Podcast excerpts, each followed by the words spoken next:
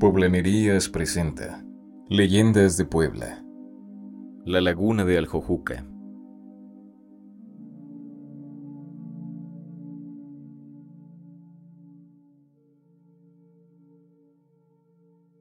En la capital poblana, ubicada en el corazón del municipio de Aljojuca, se encuentra una misteriosa y mística laguna, con una belleza visual sin igual, que abunda de misterios y leyendas que tratan de explicar sus orígenes.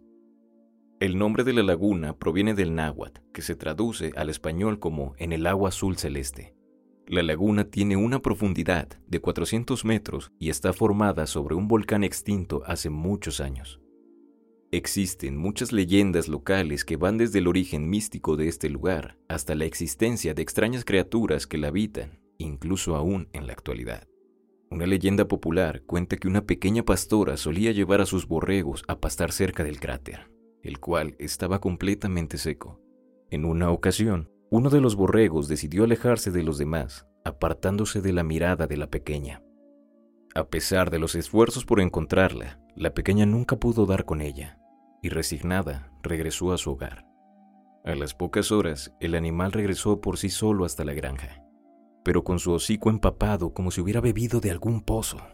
Esto levantó las sospechas y dudas de la pequeña, ya que no había pozos o arroyos cercanos donde el animal pudiera haber bebido. Este comportamiento se repitió los días posteriores, y decidida a resolver el misterio, la pastora ató un cascabel a su borrego, para poder seguirlo hasta aquel lugar. Cuando el pequeño borrego volvió a escabullirse, la pastora lo siguió, llegando hasta la barranca del cráter. Ahí se dio cuenta que el borrego bebía de un pequeño charco en el fondo del cráter, sus dudas incrementaron al deducir que no había forma de que un pequeño charco se formara dentro del cráter, ya que no eran temporadas de lluvia. Descendiendo, comenzó a excavar para descubrir de dónde provenía el agua, cuando del fondo, una inmensa cantidad de agua comenzó a surgir hasta llenar el cráter, atrapando a la niña en las profundidades. Se dice que la niña no murió en el lugar, sino que se transformó en una sirena que habita dentro del lago. Otra leyenda cuenta que durante los tiempos del porfiriato, una familia española de apellido Mugarte vivía en la localidad. La familia se dedicaba a la ganadería y a la siembra. El hijo mayor de la familia, Renato, solía dar recorridos a caballo por el pueblo y sus alrededores. Una fría noche de diciembre, el joven dio un paseo un poco más alejado de lo habitual, cuando de la oscuridad logró escuchar el grito de auxilio desesperado de una mujer. Armado con una pistola, Mogarte decidió investigar y encontrar a aquella mujer para ayudarle, sin darse cuenta que su búsqueda lo llevó hasta la laguna. El joven, hipnotizado por la voz, comenzó a desvestirse para entrar al lago. Casi a punto de entrar, una voz diferente le suplicó que se detuviera, ya que su vida corría peligro.